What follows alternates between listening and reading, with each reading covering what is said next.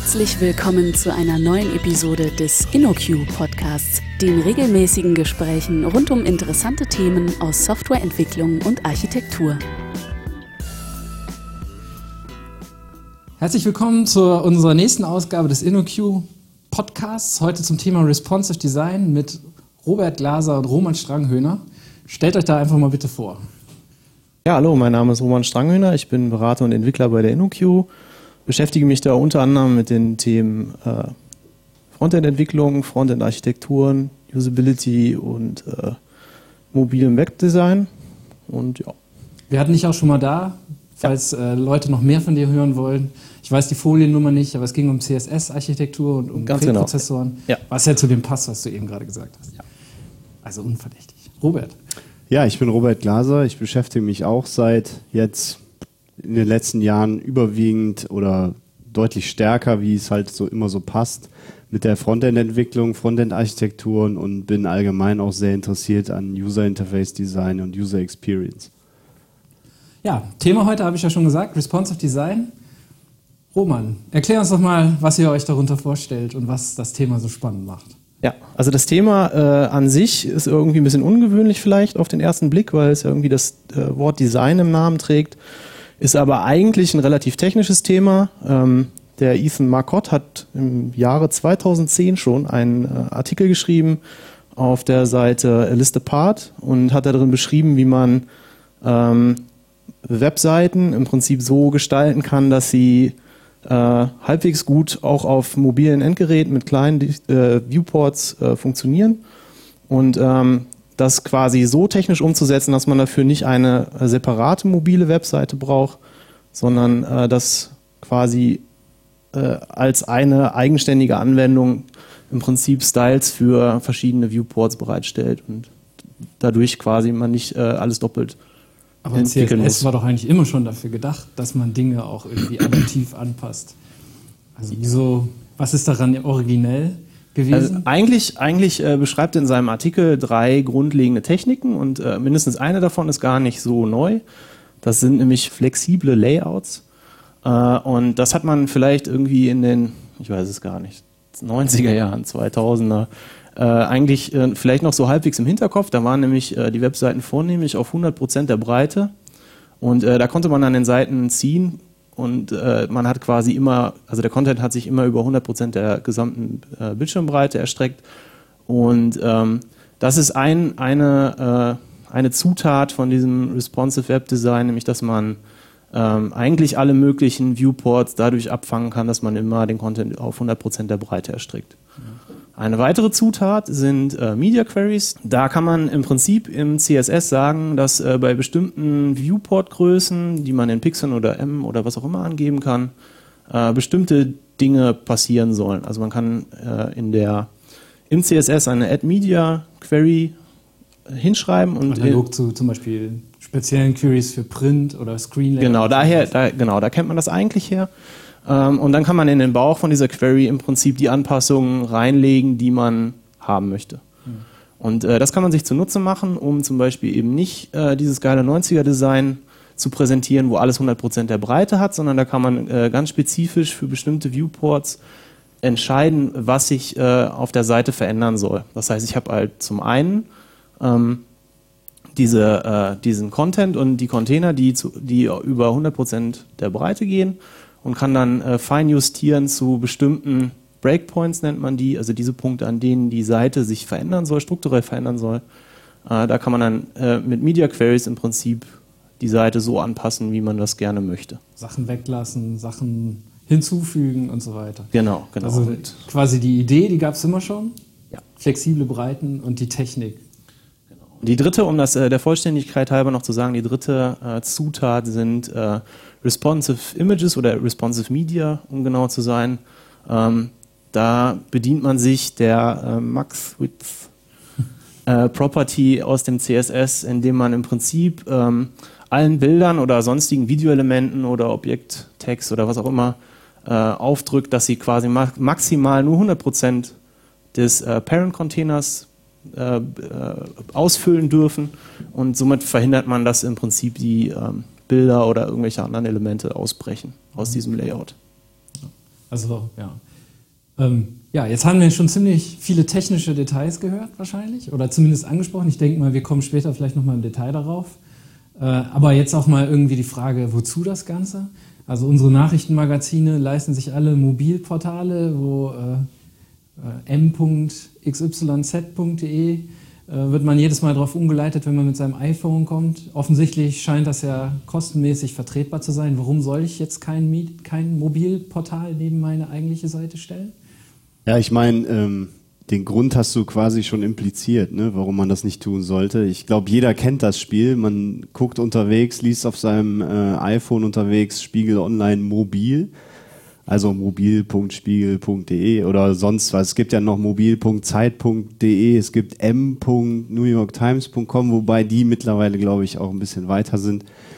Und das Problem ist halt ganz einfach, du verschickst so einen Artikel dann von deinem Gerät ne, an einen Kollegen, der guckt sich den aber, weil er gerade noch im Büro ist, dann auf dem Rechner an, also auf, dem, auf einem höheren Viewport, auf einem größeren Viewport, wenn man so will, und sieht dann halt so eine elend in die Breite gestreckte Mobilseite, wenn das denn nicht ganz sauber implementiert ist. Und das sind einfach so Sachen, äh, die müssen irgendwie nicht sein. Ne? Das sieht man bei Twitter. Ne? Die meisten äh, Leute, die einen auf einen Nachrichteneintrag hinweisen, twittern immer den, den Mobillink. Genau. Wobei, das könnte man ja auch noch technisch umgehen. Dann Klar, macht man, man halt könnte, die Browserweiche ja. wieder rein.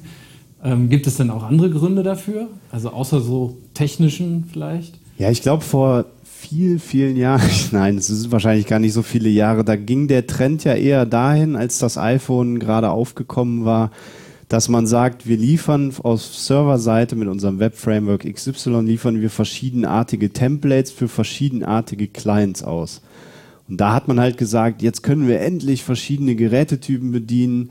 Das hat sich ja so weit gestreckt, dass irgendwie in Rails war das ja ganz kurz mal aufgeflammt, zum Beispiel, dass man dann hingegangen ist und hat gesagt, so meine index.html.erb-Datei nenne ich jetzt index.iphone.html.erb und liefere da meine iPhone-Ansichten aus. Das hat auch, ich glaube, gefühlte drei Monate ging sowas gut und dann kamen äh, viel, viel mehr Geräte auf den Markt und äh, da sieht man alleine schon dann, dass das überhaupt nicht skaliert. Also einfach die, die Masse der verschiedenen Displayports lässt keine klare Unterteilung in mobil und nicht mobil letzten Endes mehr zu. Ne? Genau, ich glaube, wir haben den Begriff Viewport auch noch gar nicht erklärt. Der fiel jetzt schon öfter. Im Prinzip ist das einfach nur ähm, ja, einfach die Anzeigegröße des aktuellen Clients, was er denn darstellt. Mhm. Und bezieht sich das Thema vor allem auf Webanwendungen oder äh, würdet ihr das noch weiter fassen? Also mittlerweile geht ja der Trend zur App. Äh, da, da kann man das mit Sicherheit aufwerfen, ob das denn, ähm, also früher, früher hatte man dann vielleicht diese M-Punkt-Seiten. Äh, die äh, extra entwickelt wurden. Jetzt sind es mittlerweile irgendwie iPhone-Apps oder Android-Apps, die nebenher entwickelt werden oder parallel zum Webauftritt, zum eigentlichen Webauftritt und die dann von irgendwelchen APIs bedient werden. Ähm, ja, also die, die Frage kommt jetzt erneut irgendwie auf. Es gibt ja diese elendige Diskussion um äh, Mobile Web versus App oder äh, nativ oder wie auch immer. Ähm, es gibt mit Sicherheit für alles irgendwie sinnvolle Anwendungsfälle und Pros und Kontras. Ähm, ich glaube, das muss man immer ganz, ganz vom Use Case Abhängigkeiten äh, ab, abhängig machen, äh, was man da jetzt genau einsetzt. Aber ich, ich würde mal behaupten, im, im Fall von einer klassischen Webseite äh, kann es sich schon empfehlen, äh, einfach eine vernünftige responsive Responsiveness hinzuzufügen und äh, kann sich damit eigentlich viel Entwicklungsaufwand sparen. Und also einfach auch ein Kostenfaktor. Ja, dass man jeden Fall. nicht zwei Teams ja. hat, die ein und dieselbe Sache machen. Ja. Genau. Und du machst dir halt auch viel mehr Gedanken darüber, dass du, also wenn du unter Umständen eine responsive Website entwickelst, dann denkst du, gehst du ja ganz anders an das Thema dran, wie stelle ich meinen Content denn nun dar? Ne? Ja. Also du gehst unter Umständen vielleicht sogar direkt von kleinen Geräten aus. Das wäre halt wieder mal ein Buzzword einzubringen, dieser Mobile First Ansatz, ne? dass man halt anfängt, sein Design von kleinen Viewports herauf aufzubauen auf größere und sagt, ich beschränke mich in der kleinsten Ansicht halt eben auf das Wesentliche. Ich konzentriere mich darauf, wie ich den Content möglichst optimal darstelle und gucke dann, wie baue ich das Stück für Stück weiter nach oben. Mhm. Und ähm, damit verhindert man halt auch oftmals äh, Sünden, die in der Vergangenheit aufgekommen sind, wie zum Beispiel ja, wir machen jetzt eine responsive Website oder wir pflücken, wir stecken die nach und lassen dann einfach ganz viele Funktionen der eigentlichen Website weg, nur der Prämisse halber, damit eben mein Content in einer vernünftigen, lesbaren Größe auf dem Mobilgerät gerendert wird. Der User kann aber effektiv gar nicht mehr viel machen, außer irgendwas zu lesen oder vielleicht sogar dann zwangsweise den Button ganz unten zu klicken, äh, leiten Sie mich bitte zur Desktop-Website weiter, weil ich kann hier nichts tun. Das kenne ich auch zu Genüge. Genau, das sind auch so Sachen, die einen immer wieder begegnen, leider immer noch und auch oft sehr ärgern. Wir haben jetzt äh, ja, äh, was die, was die Beispiele angeht, äh, jetzt schon über diverse Nachrichtenportale und ähnliches diskutiert, aber äh, wie sieht das aus? Also viele unserer Zuhörer haben vielleicht gar keine äh, öffentliche Webseite, sitzen irgendwo in einem großen Unternehmen.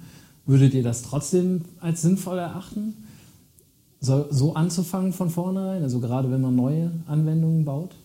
Ich, also ich würde ganz klar dazu tendieren. Also ich äh, habe das zumindest in der Wahrnehmung, dass äh, es ja durchaus öfters mal irgendwie so ein Projekt gibt, wo, äh, wo es eine interne Anwendung zu entwickeln gilt ob das jetzt für, für eine Bank oder eine Versicherung oder irgendeinen anderen großen, äh, also äh, vielleicht nicht unbedingt ähm, üblichen Kunden für so eine Webseite. Ähm, und äh, da, da macht es durchaus Sinn, weil die, die Anforderungen ja durchaus sein können, dass es äh, Außendienstmitarbeiter gibt, die irgendeine interne Anwendung von, äh, von, ja, von außerhalb bedienen müssen und äh, dann stellt sich ja durchaus die Frage, lassen wir dafür jetzt eine, eine App entwickeln oder nehmen wir die Webanwendung, die es vielleicht schon gibt und versehen die quasi mit, äh, mit den notwendigen Styles, um sie halt auch in, äh, auf anderen Geräten optimal darstellen zu können. Und ähm, also ja, also ich würd, äh, würde, würde sagen, das ist durchaus auch ein Anwendungsfall für, für Kunden oder generell für, für Webseiten oder äh, Webanwendungen, die jetzt nicht unbedingt so die klassischen Webseiten im Netz sind, die jetzt vielleicht der, der normale User wie, wie du und ich das sehen wir äh, benutzt. Kundenstamm. Ne? Also die iOS oder iPad-Offensive wird ganz oben in der Geschäftsleitung in, in, den obersten Etagen entschieden und kommt dann plötzlich unten an und dann hat man halt das Problem. Wie können die jetzt mit ihren iPads, von denen wir gerade eine halbe Million gekauft haben, ins Internet auf unsere oder ins Intranet auf unsere Seite? Ja, du weißt das ja im Vorhinein teilweise auch gar nicht, wie Kollegen und Mitarbeiter im selben Unternehmen überhaupt arbeiten. Ne? Das kannst du ja nicht alles vorher wissen. Ich meine, du arbeitest vielleicht im ganz anderen Fachbereich oder bist, machst die Dienstleistung zu, für diese anderen Bereiche und du weißt nicht, wie die in Gänze arbeiten. Wenn da eben 100 Leute sind im Unternehmen, die für die das kritisch sein könnte, unterwegs mal beim Kunden vernünftig mit so einer Anwendung arbeiten zu können, wo vor drei Jahren mal jemand entschieden hat, dass eigentlich nur auf Laptops und im Büro gearbeitet wird, ähm, dann nimmst du den Leuten eben diese Möglichkeit, sinnvoll mit der Anwendung zu arbeiten. Ne? Und ich glaube, also ich glaube, man kann das nie im Vorhinein wissen, wie User die eigene Anwendung benutzen. Und dann sollte man einfach nicht im Vorhinein solche Entscheidungen treffen und den User derartig bevormunden. Ne? Aber jetzt haben wir ja auch ganz viel Tolles gehört und warum wir das alle machen sollten. Und zwar in jeder Situation gibt es dann auch Nachteile. Also äh, würdet ihr auch an einer Stelle zum Beispiel sagen, wir lassen das vielleicht mal sein, aus Budgetgründen oder warum auch immer? Ähm, ja, also ich hatte, ich hatte ja eben schon, schon die Vor- und Nachteile angesprochen. Also das, ich glaube, das muss man immer wirklich vom Anwendungsfall abhängig machen. Also ich meine, nicht jetzt äh, Spiel ist jetzt vielleicht ein doofes Beispiel, aber wenn ich wirklich äh, die, also den Performance-Vorteil, den mir nati eine native App bietet, wenn ich den jetzt äh, in meiner Anwendung unbedingt brauche, dann macht es vielleicht keinen Sinn. Okay, das, das ist das Thema App genau. versus Web, aber, aber ähm, einfach die Responsiveness wegzulassen und zu sagen, ich baue meine Webanwendung so, wie ich es die letzten 20 Jahre gemacht habe Gibt es dafür? Also warum soll? Also es ist auf jeden Fall, also es ist auf jeden Fall, es ist auf jeden Fall komplexer mit Sicherheit, weil man muss ja im Prinzip diese ganzen Fälle auch irgendwie testen. Also ähm, der der gängigste äh, Test ist da irgendwie manuelles Testen. Ähm, also dass man irgendwie an der, äh, im schlimmsten Fall an dem, an dem äh, Browserfenster irgendwie rumzieht und dann gibt es da irgendwie einen Tester, der sich das anguckt, ob das noch alles gerade ist oder ob da irgendwas auseinanderplatzt. Ähm, dann gibt es mit Sicherheit äh, den, äh, den Nachteil des, des Workflows, ich nenne ihn mal in Anführungsstrichen, ähm, weil ja bisher für solche, für, für Webanwendungen irgendwie, also irgendein Designer vielleicht engagiert wurde oder eine Agentur, die irgendwie ein Design über den Zaun geworfen haben und dann wird das quasi ausimplementiert. Und, ähm, und dieser, also dieses einmal vorher äh, das komplette Design machen lassen und danach ausimplementieren funktioniert hier halt nicht so gut, weil man im Prinzip äh, nicht oder also nicht sinnvoll für jede Viewport-Größe eine Photoshop-Datei über den Zaun werfen kann im schlimmsten Fall. Mhm. Sondern da muss man eigentlich iterativ dran arbeiten. Und im besten Fall halt Mobile First wirklich mit dem kleinsten Viewport anfangen und dann sich da äh, herantasten und, und im Prinzip das Layout von da auf ausbauen. Mhm. Und ja, zu guter Letzt äh, mit Sicherheit, äh, also neben den, äh, den, den gegebenenfalls äh, steigenden Kosten durch die Komplexität, die man da sich mit einkauft, also irgendjemand muss das ja auch bauen. Ist ja jetzt nicht so, dass das äh, einfach vom Himmel fällt ähm, gibt es äh, gibt's auch jetzt gerade eine Diskussion, ob denn dieses Responsive Design eventuell zu aufgebläht ist und zu viel äh, Performance-Einbußen mit sich bringt. Media Queries sind teuer zu berechnen. Äh, nee, nicht, nicht die, sondern dass auch das, äh, dass man einfach mehr Page-Load hat, also mehr CSS ah, okay. ausliefert oder mehr äh, JavaScript, was irgendwie irgendwelche Polyfills oder was auch immer. Auf jeden Fall, dass der, dass der Footprint von, einer, von so einer Seite irgendwie merklich größer wird, als er vorher war. Mhm. Kennt ihr, könnt ihr denn Zahlen nennen? Also was mich interessieren würde, wäre, wie, wie schätzt ihr das ein? Wie viel aufwendiger ist das zu entwickeln und vielleicht auch wie viel größer ist der Footprint? Also ich, äh, also ein Footprint äh, kenne ich jetzt ehrlich gesagt so aus dem Kopf nicht, weil ich diese, diese Milchmädchenrechnung noch nicht gemacht habe. Ähm, aber es gibt äh, der Dave Rupert, das ist ein amerikanischer Webentwickler aus Austin, glaube ich. Der hat jetzt gerade zwei sehr nette Artikel rausgebracht.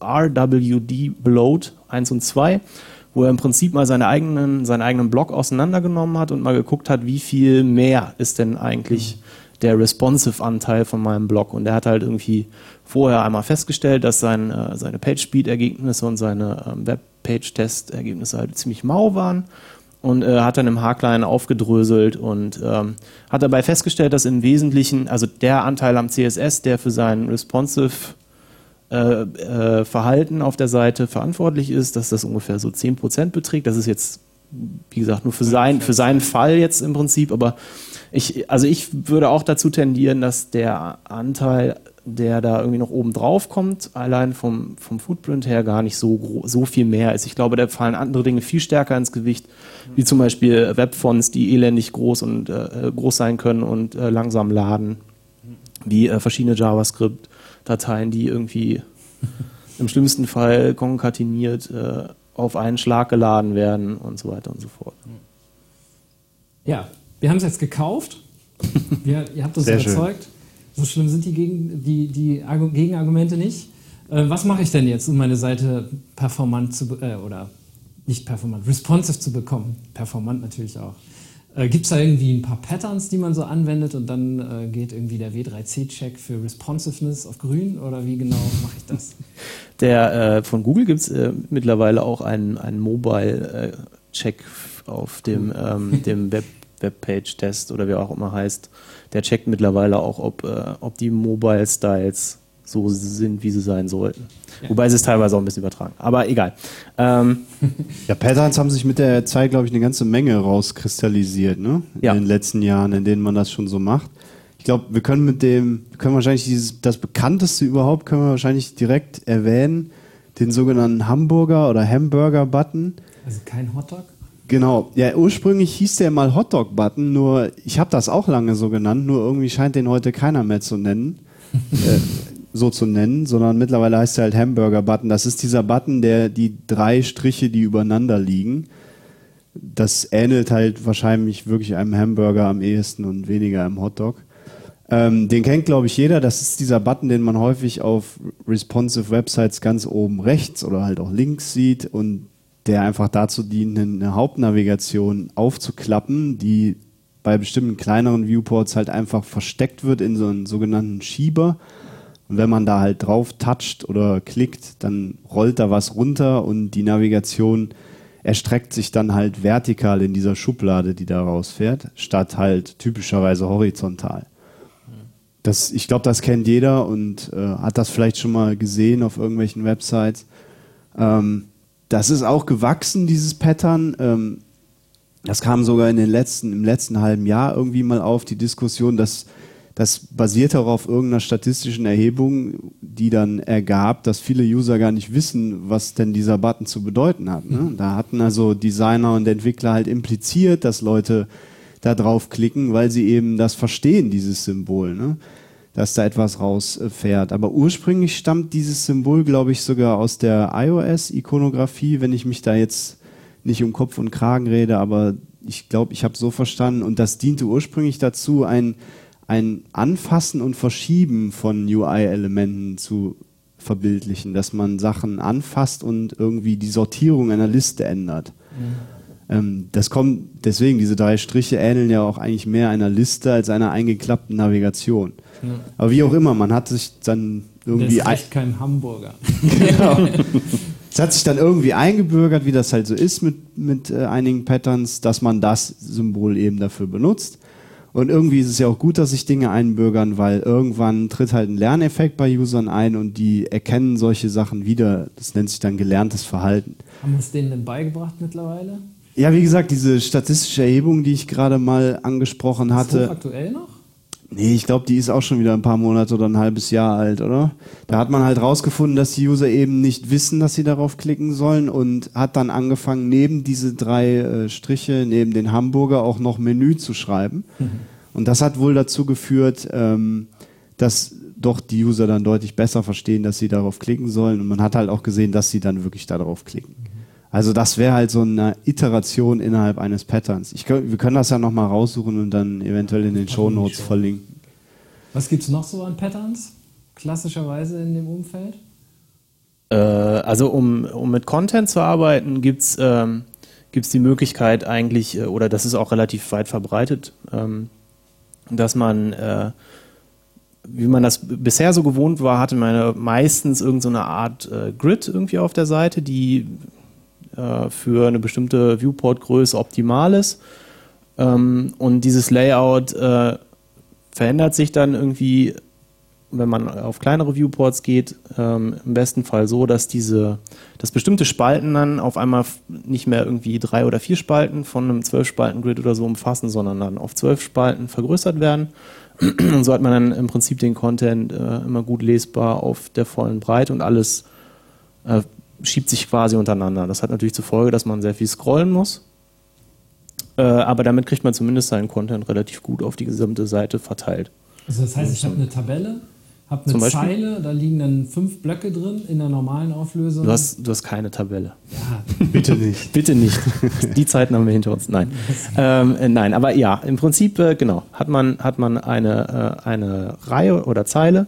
Ähm, da sind äh, ist Content aufgeteilt auf verschiedene Spalten und sobald ich nicht mehr genug Platz habe, um den Content vernünftig darzustellen, ähm, breche ich im Prinzip diese Spalten um und mache daraus äh, eine einzelne Zeile. Und das ist äh, auch so ein weiterer Punkt, der, ähm, den man vielleicht nochmal hervorheben sollte. Ähm, diese, diese Breakpoints, also diese Punkte, an denen Content umbricht, der, die sollten idealerweise nicht an irgendwelchen Devices oder Viewport-Größen hängen, sondern äh, idealerweise hängen die am Content. Also ich breche dann eigentlich erst um, wenn der Content im Prinzip doof aussieht auf, mhm. auf einer bestimmten äh, Viewport-Größe. Mhm. Und nicht, weil das iPhone äh, bei 480 Pixeln in der Breite irgendwie endet und dann, äh, also im, im Landscape-Modus. Also diese und Steuerung kann ich nicht einfach irgendeinem Framework überlassen, dem ich sage. Kann man schon, natürlich. Also Bootstrap, Bootstrap macht das zum Beispiel.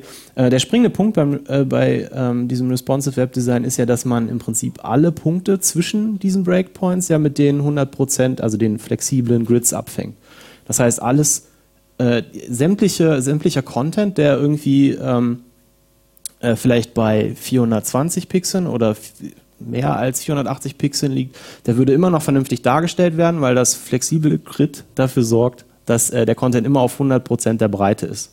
Und bei diesen, nur bei diesen Breakpoints sorge ich im Prinzip dafür, dass das Layout äh, angepasst wird. Also ganz speziell angepasst wird. Zum Beispiel, dass irgendwelche Spalten umbrechen oder so.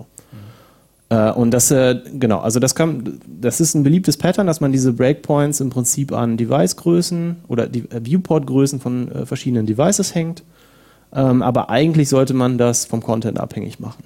Und das macht man idealerweise dann auch wieder mobile first. Man fängt mit dem Content auf dem kleinsten Gerät an und arbeitet sich dann nach oben. Haben wir noch was? Ähm, also viele, viele weitere Pattern. Also ich weiß nicht, ob wir jetzt unbedingt alle möglichen Pattern durchsprechen müssten. Es gibt, äh, es gibt eine sehr schöne Übersicht äh, von Brad Frost. Der hat so ein, ähm, eine Seite zusammengetragen, die nennt sich irgendwie Responsive Design Resources oder irgendwie so ähnlich. Und äh, da gibt es auch jede Menge Pattern für verschiedenste Fälle, für verschiedensten Content. Also ob das jetzt Karussells sind oder, ach nee, Karussells macht man nicht. äh, oder irgendwelche anderen Content-Elemente. Ähm, die kann man da wunderschön nachlesen und sich inspirieren lassen. Die sind auch aufgelistet mit Vor- und Nachteilen, je nachdem, was man da jetzt äh, genau mit äh, erzielen möchte, kann man, kann man sich da das, das rauspicken, was man braucht und, äh, und dann aus implementieren. Ja, generell sind die Grids halt schon ein sehr, sehr wichtiges Pattern eigentlich so und helfen auch vielen Leuten dabei, äh, responsive Websites zu bauen. Ich weiß nicht, da gab es einmal diese Website, auf der ganz cool ähm, in Schritten, ich glaube fünf Schritte waren das dargestellt war, wie man selber ein responsive Grid baut. Und das hat man einmal sich durchgelesen oder sogar mitgemacht und dann hat man gesehen, das ist eigentlich total easy. Also das, das Thema ist gar nicht so kompliziert, wie es sich eigentlich anhört. Mhm. Man muss auch gar nicht so unbedingt ein Framework benutzen. Klar, es ist vielleicht besser, weil da diese ganzen Fallstricke schon abgedeckt sind, aber allein um das zu verstehen, ist das vielleicht ganz gut, wenn man das einmal vielleicht selber baut, Prototyp. Man kann ja, man kann ja auch, ähm, es gibt ja auch verschiedene Arten von, von Grid-Frameworks. Mhm. Es gibt ja einmal diese, diese ähm, äh, Out of the Box, alles ist am Start, Frameworks wie Bootstrap oder Foundation oder so. Äh, man kann aber auch sehr minimalistische Frameworks benutzen, die wirklich nur das Nötigste mitbringen und vielleicht sogar auf Basis von Präprozessoren arbeiten, sodass man äh, semantisch sinnvolles Markup äh, auch erhält und vielleicht nicht überall col minus 5 dran schreiben muss. Ähm, da wäre Susi zum Beispiel so ein, äh, so ein ähm, äh, Kandidat. Äh, es gibt aber auch ähm, Inuit zum Beispiel oder diverse andere, ähm, die wir vielleicht auch nochmal alle verlinken können. Oder einige. Die einige Liste der Shownotes wird lang. Ja. ich habe halt die Erfahrung gemacht, dass diese Grids ähm, vielen Leuten, die vielleicht gar nicht so aus der Ecke kommen, zum Beispiel Printdesigner, also Leute, die eher so in Richtung Print jahrelang gearbeitet haben, die tun sich auf einmal viel leichter mit Webdesign, weil die sind das halt gewohnt, in Grids zu arbeiten. Und wenn die, die Terminologie ist halt auch sehr ähnlich. Ne? Es, es, es, handelt sich ja nicht um ein festes Grid, sondern um ein responsive Grid und dann verstehen die auf einmal viel intuitiver, dass man Sachen auf dem Grid äh, aligniert und dieses Grid kann halt verschieden, verschiedene Größen haben. Also in Printbegriffe übertragen hätte man halt verschiedene Grids unterschiedlich groß und da tun sich viele Leute halt auch deutlich leichter mit, jetzt da auch einzusteigen in das Thema. Mhm. Ja gut. Wenn ich jetzt auf der grünen Wiese sitze und mein neues Enterprise-Projekt starten möchte mit einem halbwegs modernen Web-Framework, ähm, was muss ich denn jetzt tun, um responsive zu werden? Muss ich zu einer Agentur gehen oder wie, was schlagt ihr genau vor? Ja, idealerweise kommst du zu uns. Aber ansonsten, also gibt es eine, die, die, die Frameworks hast du jetzt ja schon gerade genannt. Genau, also, also da, das ist mit Sicherheit so einer der ersten Abwägungen, die man vielleicht, also rein technisch betrachtet, äh, sich überlegt, ob man, äh, ob man, also wie viel Arbeit man sich jetzt abnimmt und äh, also erstmal natürlich abhängig vom Use Case, äh, natürlich entscheidet, was irgendwie das Beste ist, was zu einem passt. Also Bootstrap oder Foundation sind nicht immer die besten Kandidaten, sind halt sehr überladen, da muss man gucken, dass man Zeug wieder rauswirft. Ähm, andererseits, wenn man sehr, minim sehr minimalistisch startet und später merkt, dass man irgendwie mehr Zeit braucht, irgendwie zum Prototypen oder so, dann, wie gesagt, das muss man halt abwägen. Aber dann, äh, also sagen wir mal, man hat irgendwie irgendeine Art von CSS-Grid gewählt, dann äh, hat man ja im Prinzip erstmal ein gutes Fundament für das, für das eigentliche Layout und dann gibt es halt, äh, abhängig davon, was man da so darstellen will, äh, sehr viele äh, Tools, die man benutzen kann, um sehr spezifische Probleme zu, äh, zu lösen, wie zum Beispiel, wenn man eine, sehr, eine Seite hat, die sehr bildlastig ist, die mir im Prinzip Bilder vernünftig äh, zusammenrechnet, also, für, also ideal zusammenrechnet für verschiedene Viewport-Größen, die mir dann abnimmt, ähm, äh, diese Bilder auszuliefern, zum Beispiel nur an, an äh, mobile Endgeräte oder an Desktop-Geräte. Ähm, es gibt äh, ja, neben, das, das mit den Bildern war auch so ein Problem bei diesen den ganzen News-Seiten, ne, dem die sich stückweise genähert haben. Ich glaube, als diese Retina-Displays aufkamen, haben viele Leute dann auch gesehen, war die, die Nachrichten-Vorschaubilder, die ja nun mal eben bei jeder Headline irgendwie, wo eins dran klebt, die sehen auf einmal so, so verwaschen aus. Das lag halt einfach daran, weil die in einer viel niedrigeren Auflösung für viel niedrigere Display-Auflösung gedacht waren. Ja. So auf einem Retina-Display, also Retina-Displays sind hochauflösende Displays und äh, wo ist jetzt genau das Problem? Wieso muss da irgendetwas unscharf aussehen?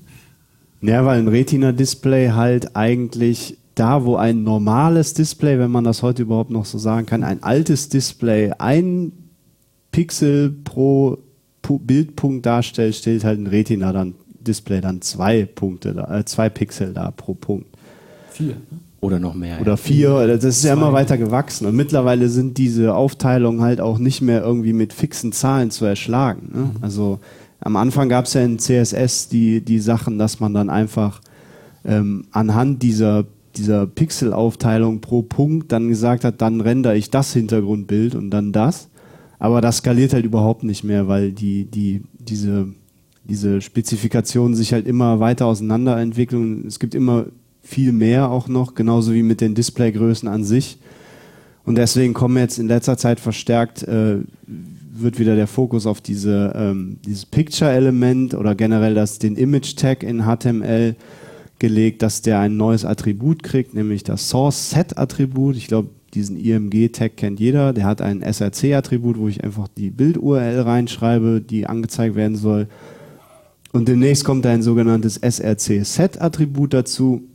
Und da kann ich in einem bestimmten Pattern kann ich halt sagen, für die Display-Weite nimm bitte das Bild und für die andere bitte das. Ich kann das aber auch in ähm, in diesen, diesen Pixel auf Punktwerten definieren. Da gibt es verschiedene Syntaxen, wie ich das benutzen kann.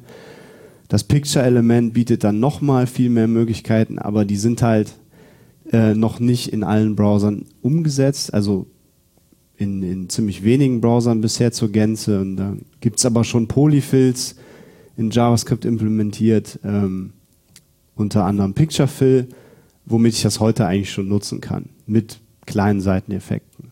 Mhm.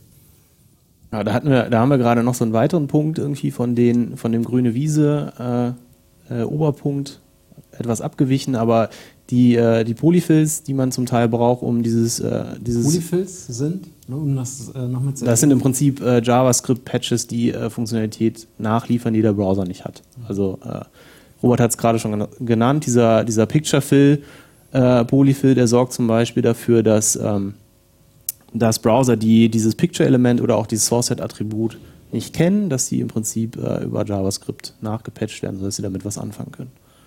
Und das ist halt, äh, das ist, sowas braucht man nicht nur für Bilder, sondern äh, sogar für sowas wie Media Queries. Wenn man zum Beispiel den Internet Explorer 8 bedienen muss, und das ist gar nicht so unüblich, dann äh, sollte man sich Gedanken machen, ob man sowas wie Response.js für den Internet Explorer zum Beispiel ausliefert, was dann dazu führt, dass man dann seine Media Queries auch im Internet Explorer. Das vernünftig. dann das CSS im Internet Explorer? Ist ja heiß. Ein, äh, ein, weiterer Punkt, der, den man auf der, grüne Wiese, auf der grünen Wiese vielleicht noch beachten sollte, wo viele Leute auch das erste Mal reinrennen, ist äh, dieses äh, Media Tag, äh, was dafür sorgt, dass man äh, im Prinzip die Devicegröße als Maximalbreite äh, festgelegt wird und nicht die den Meta-Tag genau, also den Meta-Tag. Ne? Meta-Name-Viewport, genau. wo man das einfach einstellt. Genau. Ja. Mhm.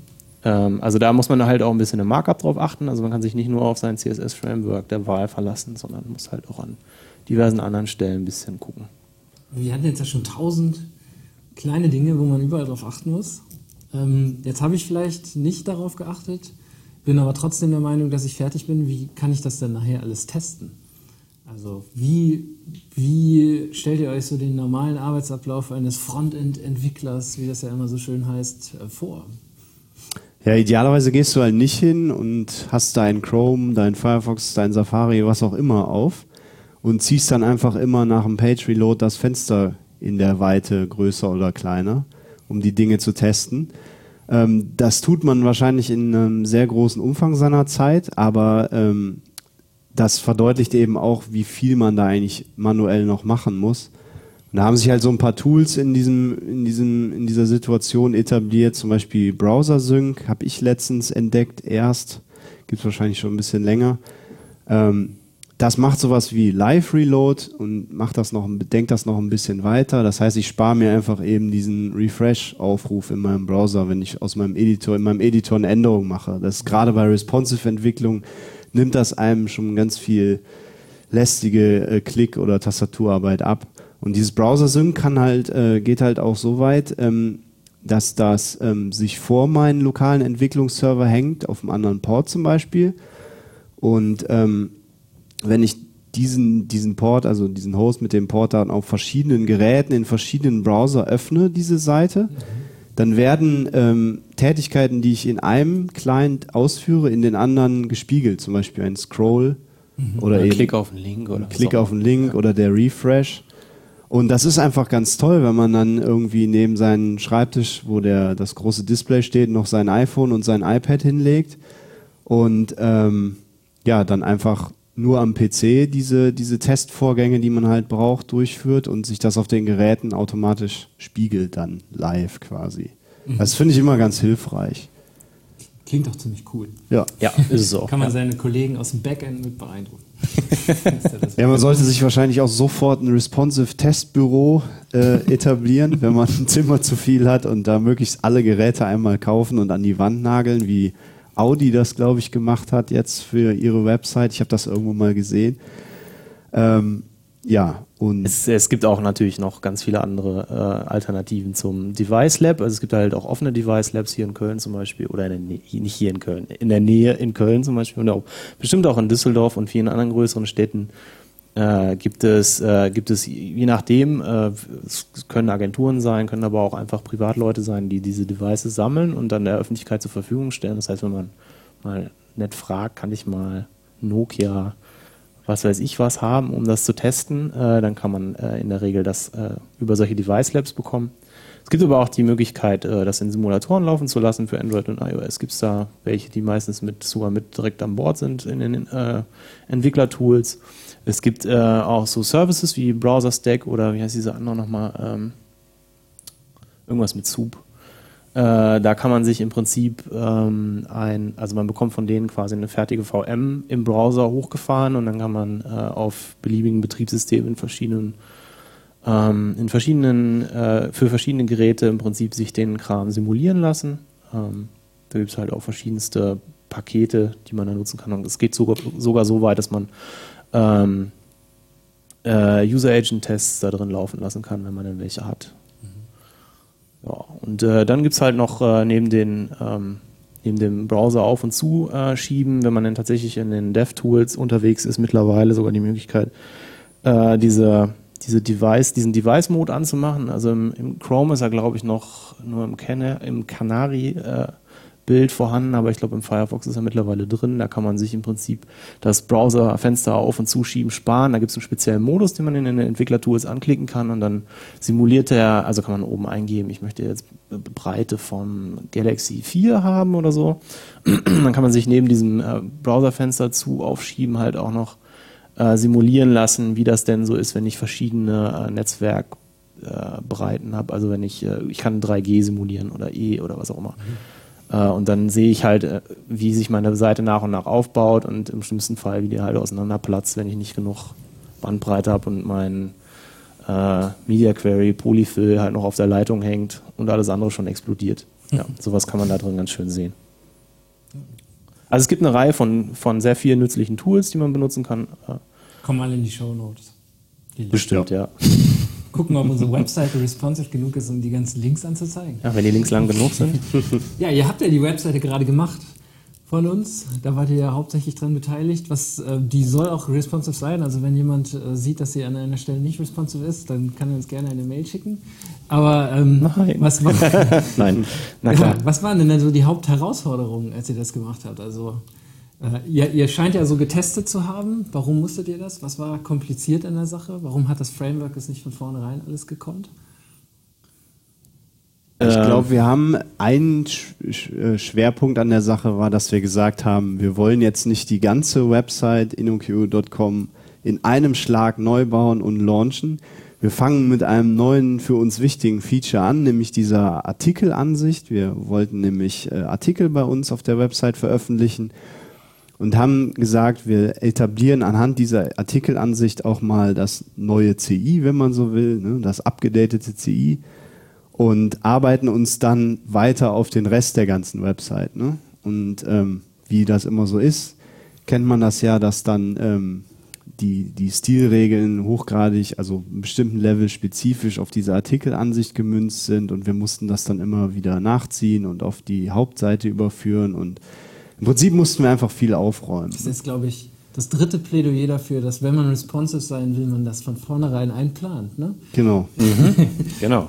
Schön iterativ, am besten auch mit dem kleinsten Viewport anfangen, dann erspart ja. man sich sehr viel. Was gab es noch für Probleme? Oder gab es überhaupt keine Probleme? Ja, generell Dinge auch zu testen, ne? Ähm, also auch automatisiert vor allem. Eine der großen Herausforderungen von äh, Responsive Web Design ist ja immer wieder die äh, Markup-Reihenfolge. Also man will ja zum Beispiel, äh, dass ab einer bestimmten Viewport-Größe irgendwas auf äh, ganz an das Ende der Seite rutscht und das klappt meistens nicht so richtig sauber, weil äh, dieser, dieser, dieser Content irgendwo im Markup in der Mitte steht oder ganz oben oder so. Also übliches Pattern ist auch, dass man die, das Hauptmenü nach ganz unten schiebt zum Beispiel. Mhm. Also neben dem Hamburger gibt es halt auch das Ding, dass man halt unten eine Liste mit den ganzen Links hat, weil man da sowieso landet, wenn man den Content mhm. äh, quasi durchgescrollt hat. äh, und das ist halt, äh, also man kriegt das irgendwie schon hin mit, mit absoluter Positionierung, aber es ist halt nicht so ganz sauber und ähm, da bremst einen so ein bisschen äh, diese, die, die Markup-Reihenfolge und dafür gibt es jetzt erst so nach und nach auch im CSS im Prinzip Möglichkeiten, diese Markup-Reihenfolge aus den Angeln zu heben. Irgendwie. Also etwas, was man jetzt schon ganz gut benutzen kann, ist zum Beispiel Flexbox. Ähm, damit kann man zumindest, also eigentlich ist es dafür gedacht, dass man auf, äh, auf einer Zeile im Prinzip Spalten äh, im Prinzip in der Reihenfolge ändern kann, die sich automatisch äh, vernünftig alignieren, also sowohl horizontal als auch vertikal. Da hat man unendlich viele Einstellungsmöglichkeiten. Und damit kann man sehr viel machen. Und das kann man halt auch in Media Queries benutzen und dann halt zum Beispiel sagen, dass sich die Reihenfolge ändern soll von verschiedenen ähm, Spalten oder, äh, oder ganz viele andere Dinge, die ich gerade gar nicht alle auf, auswendig äh, aufzählen kann. Da gibt es eine ganz nette Übersicht auf CSS-Tricks, glaube ich. Ja, die können wir auch mal in die Show Notes packen, wenn man da an der Flexbox interessiert ist. Die Flexbox ist aber eigentlich nur, wie ich gerade sagte, für Zeilen äh, gedacht, also für, die, für das Layout einer Zeile. Ähm, für Spalten oder generell Grids äh, gibt es auch schon was in der, in der Pipeline, nämlich die, äh, das CSS Grid Layout Module. Ähm, das ist aber noch sehr, sehr äh, bleeding edge. Ich glaube, der einzige Browser, der es momentan implementiert hat, ist der IE11. Das ist tatsächlich dann ein wow. W3C-Standard? Ja. Okay. Ja. CSS 3. Ja. Und da hat man dann tatsächlich ein echtes, also man, man konfiguriert in CSS quasi das Grid. Also man braucht dann kein Framework eigentlich mehr dafür. Das ist schon ziemlich gut, ja.